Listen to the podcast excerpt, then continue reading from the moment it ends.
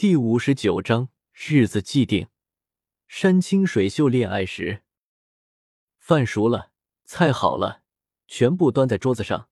松林母亲把米饭盛了满满一碗，拿了筷子仔细看看，生怕上面有没有洗干净的饭垢，然后递给依依。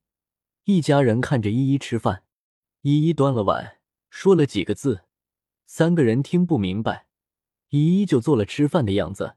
意思是一起吃饭。松林母亲连忙说：“你先吃，你先吃，看合不合胃口。”依依脸红了，一再要一起吃。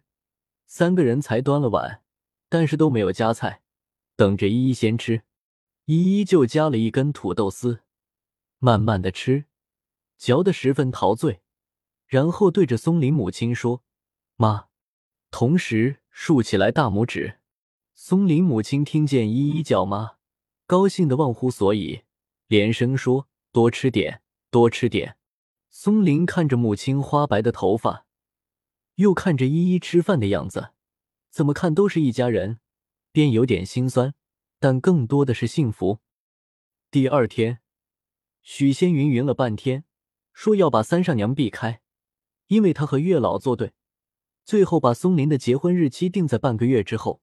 松林回去，开始准备相关事宜。村里慢慢传开松林去越南的经历，说是先把人民币换成越南盾，去了依依家。越南那边的中间人把钱拍到桌子上，依依父母见钱眼开，笑眯了，爽快答应，连声说好好。松林吃住几天，十分不习惯，饮食很清淡，没什么味。还吃一种调味品，叫鱼露，和我们那吃素差不多，但是十分难吃。回到国内，松林先去吃了两碗面条，还说说是四万，算下来乱七八糟的，松林花了差不多六万，但是也比国内买媳妇划算。云云说的热火朝天，唾沫横飞。这个时候，我和玉梅正在江南的山清水秀里。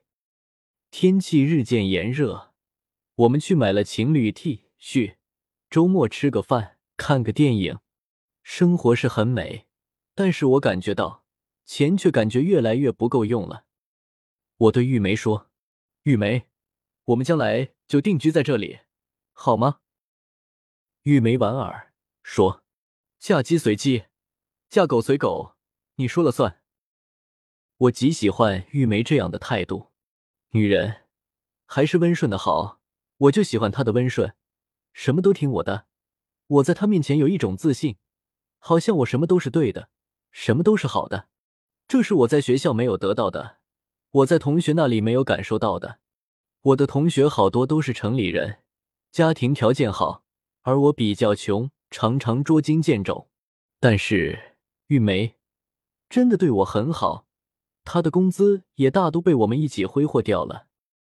我说：“玉梅，你还是要存点钱，过年回家了，给爸妈一个交代，让他们觉得你在外面过得不错。”玉梅说：“我把自己顾了，不花家里的钱，我妈就满足的很。”我知道玉梅在安慰我，我没有赚钱，现在花的钱都是父母给的，玉梅也补贴了不少，我只能告诉自己。